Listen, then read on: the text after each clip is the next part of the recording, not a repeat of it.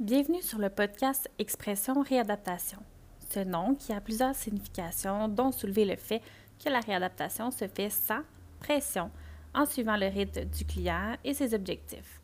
Ce podcast est effectué dans une visée éducative, donc je vous invite à consulter un professionnel de la santé, en l'occurrence un ergothérapeute, afin de bénéficier d'une approche individualisée à qui vous êtes et qui répondra à vos besoins.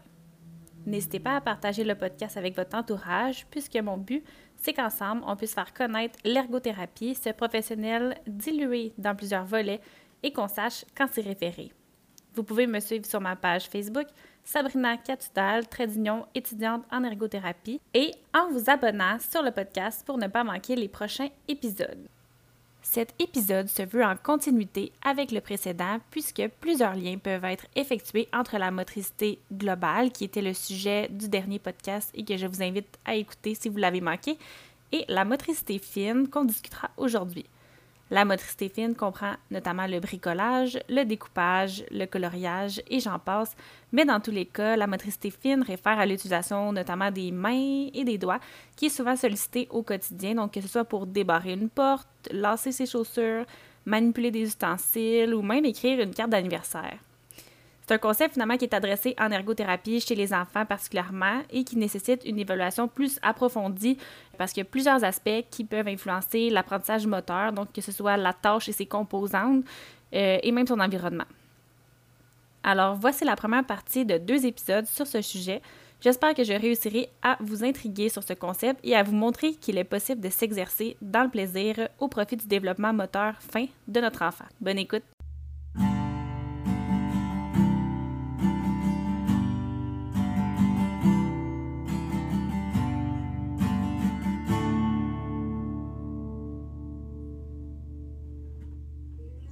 Donc, ce matin, je reçois Josiane Caron-Santa, ergothérapeute et membre de l'Ordre des ergothérapeutes du Québec. Donc, bonjour, Josiane. Salut! Donc, afin de permettre finalement aux éditeurs euh, de, te découvrir ou encore de te reconnaître, puisque tu es active sur les réseaux sociaux, pourrais-tu un peu nous décrire ton parcours professionnel? Mon parcours, je dirais qu'il est intéressant. Il est commencé par une grosse surprise. Je voulais être vétérinaire, j'ai pas été acceptée. Et là, je suis tombée un peu par hasard dans la profession de l'ergothérapie qui m'a mené à travailler en début de carrière euh, avec une population adulte, gériatrique, euh, milieu hospitalier, CLSC, clinique privée. Et éventuellement, je suis tombée dans la pédiatrie et là, le coup de cœur euh, s'est installé, la passion, et je suis en pédiatrie finalement depuis maintenant plus de 20 ans. Donc, ça fait un petit bout de temps que, que je pratique l'ergothérapie. Puis, euh, de cette passion-là est né le désir de faire connaître euh, la profession de l'ergothérapie parce que on se le cache pas, tu dois vivre la même chose aussi. Il faut l'expliquer souvent. Si on n'a pas rencontré d'ergothérapeute, c'est euh, pas évident qu'on sait ce que l'ergothérapeute fait. Et de là, ben, j'avais le goût de d'en parler sur les réseaux sociaux, de d'écrire, de partager un peu notre perspective par le biais là, de, de différents livres et tout ça.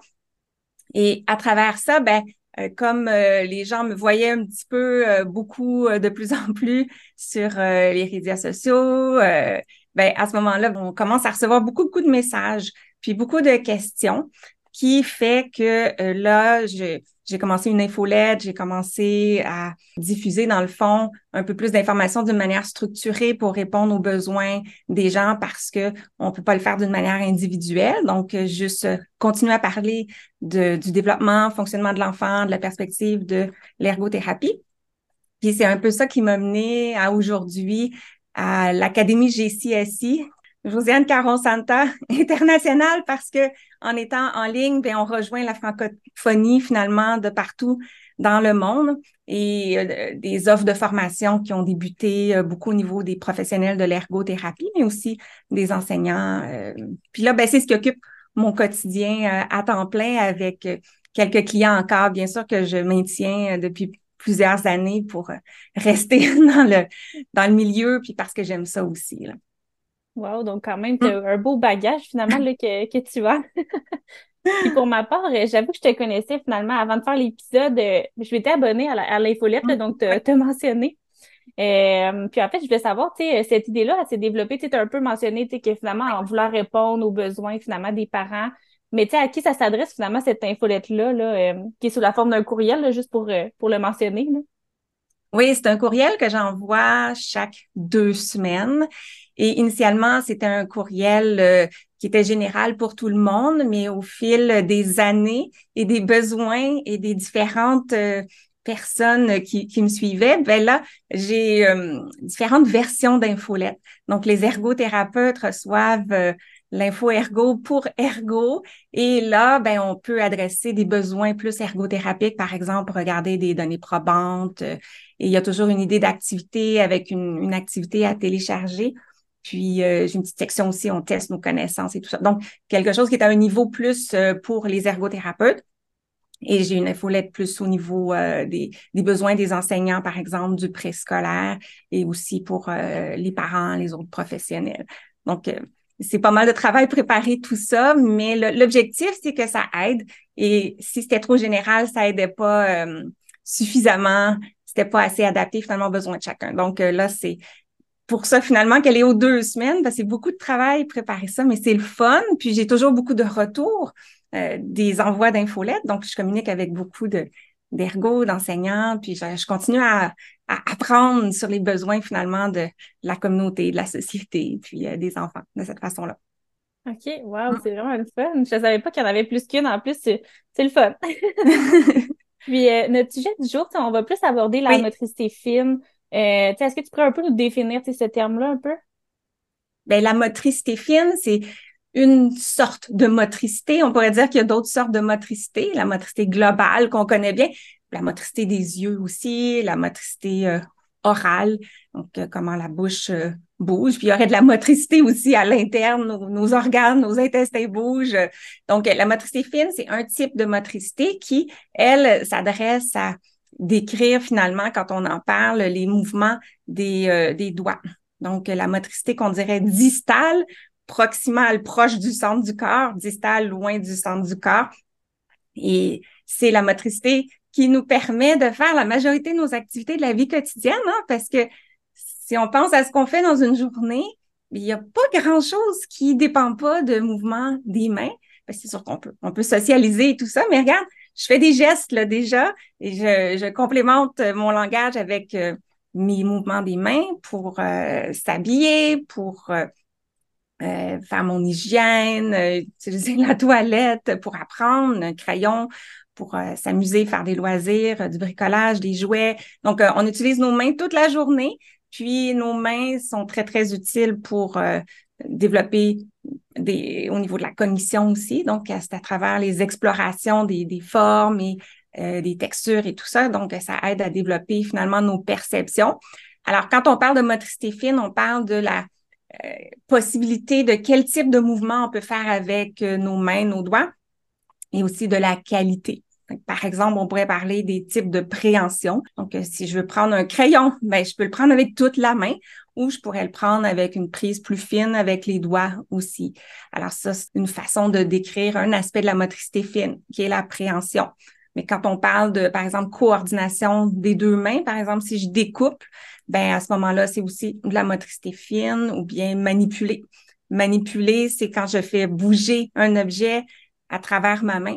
Alors, si je prends un crayon et je le retourne sur lui-même, par exemple, quand j'écris, mais je veux effacer, puis une petite gomme à l'autre, à l'autre bout, ben, ça s'appelle une rotation complexe du crayon. Puis ça, ben, c'est un type de manipulation.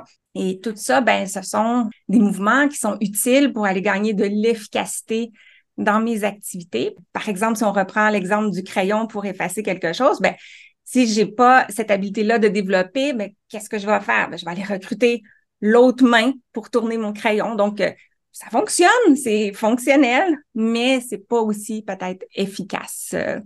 Donc, la motricité fine, c'est un peu ça. Puis comme ergothérapeute, ben, on s'y intéresse parce que les gens, les familles peuvent venir nous voir parce qu'un enfant va avoir ce qu'on appelle des situations de handicap.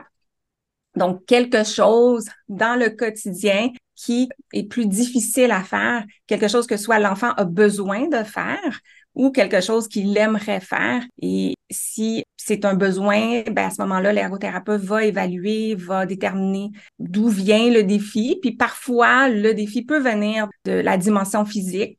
comme la motricité fine, parce que là, il y a d'autres dimensions physiques, comme le, sensoriel, la posture, etc.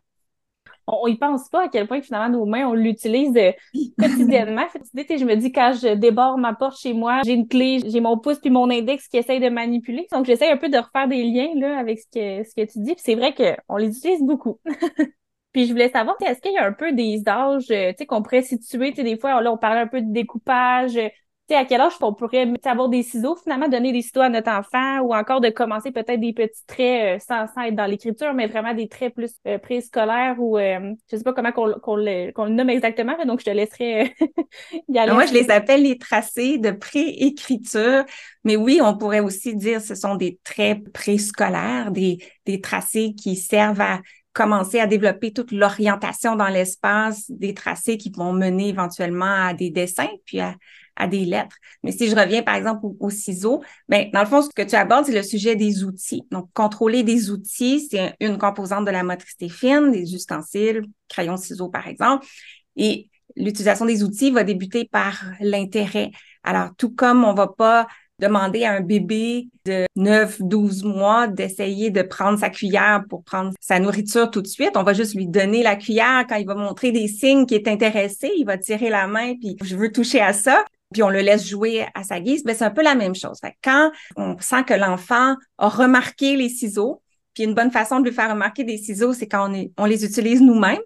Par exemple, on peut couper la, collation de l'enfant, puis dire je coupe, je coupe, je coupe ta collation. Puis à un moment donné, il va signifier qu'il y a de l'intérêt pour cette patente-là qui transforme sa collation. Fait que là, on peut passer à une autre étape de l'intérêt qui va être de lui faire toucher des ciseaux. Puis là, ben, on prend des ciseaux sécuritaires, évidemment, là, comme ceux qu'on trouve dans les, les petits kits de, de, de, médecins, de vétérinaires ou des, des choses qui coupent pas. C'est vraiment juste du plastique, il n'y a pas de lame.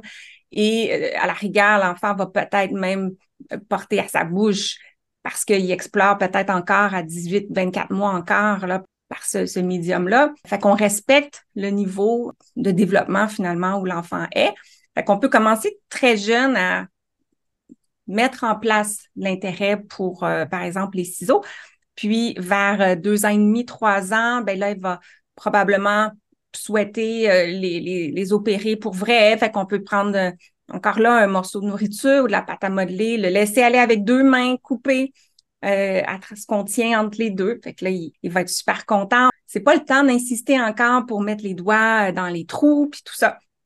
Puis vers trois, quatre ans, c'est à peu près là que l'enfant va être euh, à l'aise et capable sur le plan moteur de dissocier, dans le fond, les mouvements de, ses doigts pour être capable de tenir une paire de ciseaux, parce que c'est pas une préhension simple à effectuer. Hein. Les deux côtés de la main doivent se séparer. Là, il va pouvoir plus euh, débuter le papier, les lignes droites. Et ça, ça va évoluer euh, tranquillement, les courbes, les formes plus complexes. Puis le, le découpage pas mal vers 6-7 ans, l'enfant peut découper pas mal tout sur des petites lignes avec assez de précision. Même chose pour le crayon. Quand l'enfant commence à s'intéresser à ça, ben, on, prend une grande feuille, on commence avec euh, peut-être des grosses pastilles là, qui sont faites pour les tout petits de crayon de cire qui peut venir avec tout la main. C'est très sensorimoteur au début, l'intérêt pour l'outil. Donc, c'est un outil qui produit des couleurs et L'expérimentation libre, c'est ça qui est le fun pour l'enfant. Jusqu'à un moment donné, ben, il va remarquer qu'on qu'on fait des tracés plus droits, puis on peut en faire euh, près de lui. Puis là, ben, il va essayer de nous imiter. Puis c'est là qu'on les tracés de préécriture commencent à s'installer. Donc, il se développe un peu une espèce d'alphabet de, de différents traits, comme la verticale, l'horizontale, euh, quelque chose de plus euh, circulaire. Puis là, on est autour de trois ans là, quand on commence à faire quelque chose de plus structuré, là, comme les premières lignes. Vers quatre ans, ben là, il va trouver ça intéressant de peut-être les chevaucher. Donc, une verticale, une horizontale. Puis là, ça fait une croix, quelque chose de nouveau. Les diagonales aussi. Donc, c'est sûr que physiquement, le tracé d'une diagonale, c'est facile, aussi facile que le tracé d'une verticale. Mais au niveau visio-spatial, puis l'orientation dans l'espace, si intentionnellement, je veux faire une ligne qui est diagonale. Et là, pour rendre ça plus concret, disons que je veux dessiner un soleil, mais mes rayons, ils veulent ils voudront pas être toujours dans la même direction, donc je dois faire des diagonales. Donc, ça s'accompagne de tout le, développement qu'on va dire perceptif puis cognitif en même temps. Donc, de maîtriser ça, l'espace et en même temps d'avoir visualisé ce que je veux faire puis de transférer ça dans le mouvement de ma main pour le faire. Fait que là, on est rendu à quatre ans et demi. C'est ça, la fin du quatre ans et demi, cinq ans, on est dans carré, triangle, des formes de plus en plus complexes, puis éventuellement des représentations qui pourront venir plus originales. Donc, j'invente quelque chose ou je dessine une fleur de ma compréhension de la fleur. Donc, un petit rond avec des traits autour qui peuvent être des pétales ou des feuilles sur la tige. Alors, ça peut évoluer comme ça. Puis, quand on les a, moi, je les appelle les tracés de préécriture parce que je parle beaucoup d'écriture, puis je reçois beaucoup d'enfants qui peuvent avoir des besoins au niveau de l'écriture, mais en fait, puis sont préalables à l'apprentissage des lettres, mais ces tracés-là sont autant utiles et préalables justement au tout le développement qui va permettre euh, le dessin. Puis la coordination aussi pour faire euh, d'autres activités avec des crayons comme colorier, par exemple. donc, c'est quand même une activité qui est quand même complexe, qui nécessite finalement ton œil aussi pointu pour vraiment euh, aller cerner finalement c'est quoi l'enjeu qui fait en sorte que le tracé, euh, comme tu disais, qui était plus difficile? Qu'est-ce qui, qu'est-ce qui bloque ou qu'est-ce que l'enfant aurait besoin euh, qu'on, qu'on, regarde finalement dans, dans son patron de faire le mouvement. Là? Donc, c'est beau de voir ça je voulais un peu juste remettre le concept de dissociation. Là. Je sais que personnellement, j'avais utilisé le, ton activité pour les beignes. J'ai bien apprécié. Ah, oui. euh, donc, ça, c'était de la dissociation pour les mains. Là, dans le fond, juste pour un peu euh, mettre en contexte, euh, c'était comme euh, cinq beignes qu'on peut mettre au niveau des mains, puis qu'il y a des séquences pour essayer de, de lever les doigts de la table. Mais je voulais savoir aussi, tu la dissociation plus main, puis même au niveau du corps, parce que dans le fond, l'écriture, oui, on est au niveau de la main, mais il y a aussi tout le bras qui s'ensuit. Donc, si tu peux un peu nous, nous en discuter à ce niveau-là aussi. Mais la dissociation, on peut l'avoir un peu comme une des, des capacités qui est sous-jacente à la capacité d'avoir une belle motricité fine. Alors, si je fais rapidement un petit tour du développement, quand le bébé naît, il n'a pas le contrôle de ses mouvements, puis aussi il bouge en bloc.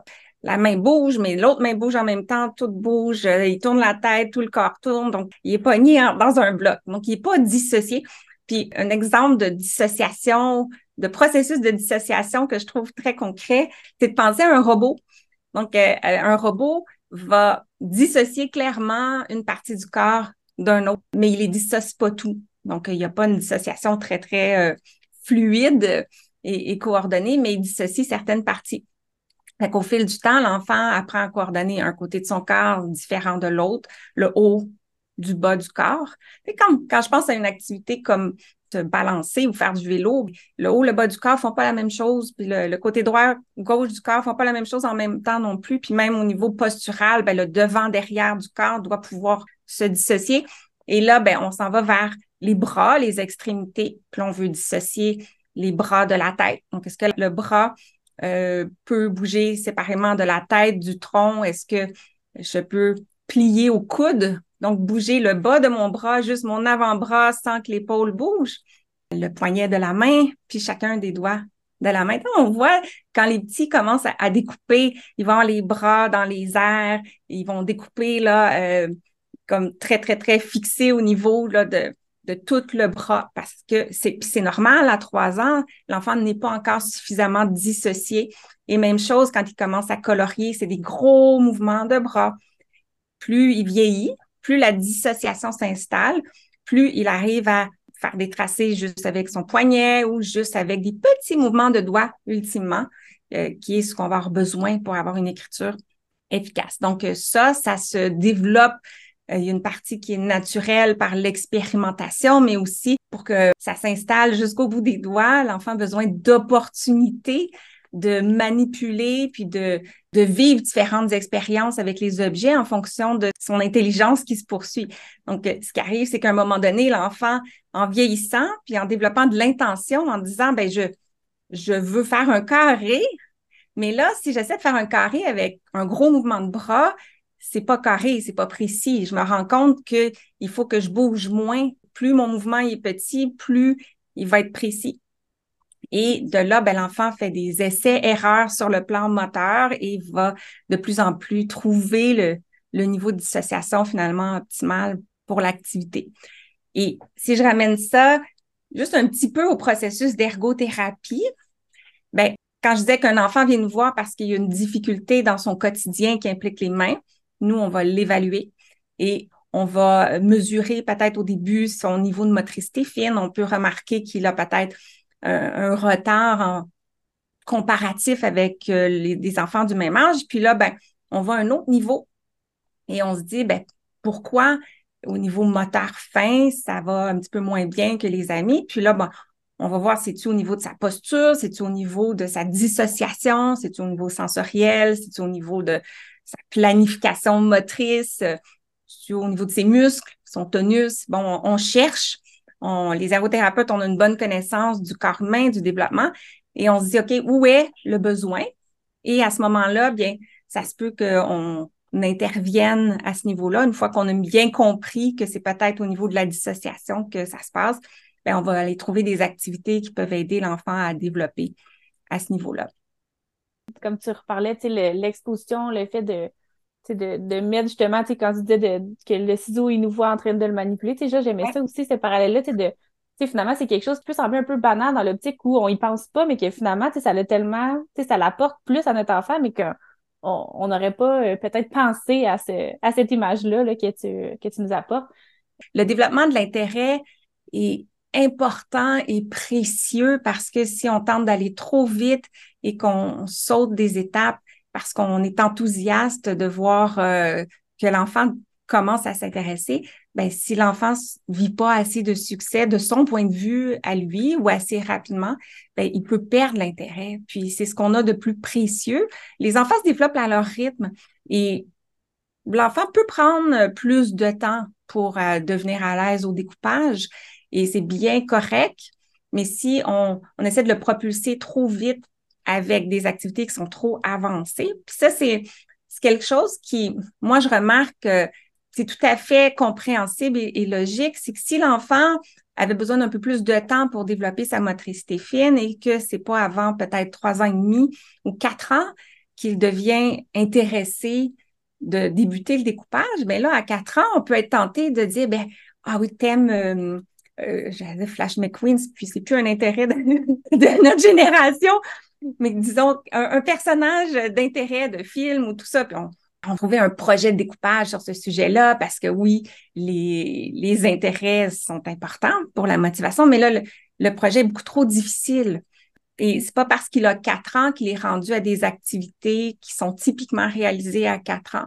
Donc, euh, on veut garder euh, le, le, fil du rythme de l'enfant. Et si c'est simplement son niveau d'intérêt, s'il y en est au début, ben là, il peut justement juste couper de la nourriture ou juste euh, s'amuser, expérimenter sans qu'il y ait de but, c'est correct, prendre la pâte à modeler puis faire des petits bouts partout. Non, c'est n'est pas un projet qui mène à un but, mais au début, c'est pas ça l'objectif. C'est d'avoir du plaisir dans le moment présent, c'est pas de réaliser un, un produit fini. Et ça, cette étape-là, ben, arrive seulement quand l'enfant est, compétent avec son outil. Là, il peut utiliser son outil puis mettre tout son, sa concentration puis son plaisir sur la création. Mais tant qu'il est euh, très euh, concentré sur comment ouvrir et fermer un, ciseau, ben c'est pas euh, pas toujours gagnant de lui donner des activités qui seraient de son niveau d'âge, qui le challengerait trop avec des lignes trop petites. Et l'enfant, ben il, il est capable de juger de son succès plus que des fois on lui donne le crédit. Donc on va dire ben c'est pas grave, on lui a donné une feuille à découper compliqué. Il y avait une fée sur la feuille, puis il l'a coupé en deux. Mais l'enfant, nous, on va pas euh, intervenir, on va dire c'est pas grave, on sait qu'il n'est pas rendu là, mais l'enfant, s'il a 3-4 ans, il voulait, il aimerait ça couper autour de la fée, mais il n'y a pas de capacité encore. Avec lui, il s'en rend compte que euh, c'est pas ça qu'il voulait faire. Puis ça, ça s'accumule, ces, ces petites expériences-là de non-succès. Donc, euh, on veut plus favoriser des activités libres avec les outils, donc des feuilles blanches, et il peut dessiner à sa guise, il peut, s'il veut colorier à l'intérieur d'une forme, mais il va colorier à, l'intérieur d'une forme que lui a dessinée. Ça va venir de lui l'objectif et non d'un coloriage qui, s'il se remarque dépassé, comme je disais, même si les adultes lui disent pas, parce qu'on comprend qu'on peut encore dépasser. Mais si l'enfant, lui, a l'intention de pas dépasser, puis il remarque qu'il dépasse, ben c'est, c'est des petites gouttes de non-succès qu'il accumule qui peuvent mener à un moment donné à une diminution de l'intérêt. Donc, on le laisse aller à son rythme euh, où on trouve des, activités qui sont vraiment au niveau du juste défi. On appelle ça la, la zone proximale du développement. Donc, qu'est-ce qu'avec un peu d'effort, un peu d'enseignement, il peut arriver à maîtriser assez rapidement? OK. Pour ce que tu abordes, c'est aussi l'aspect qui pourrait avoir du découragement finalement ou peut-être une, anticipation face à, une nouvelle, euh, nouvelle acquisition, euh, un nouvel apprentissage moteur là, que je peux essayer de, reformuler. Hum. La conversation se continue le 26 octobre, donc jeudi prochain. Donc ne manquez pas l'épisode. Bye bye!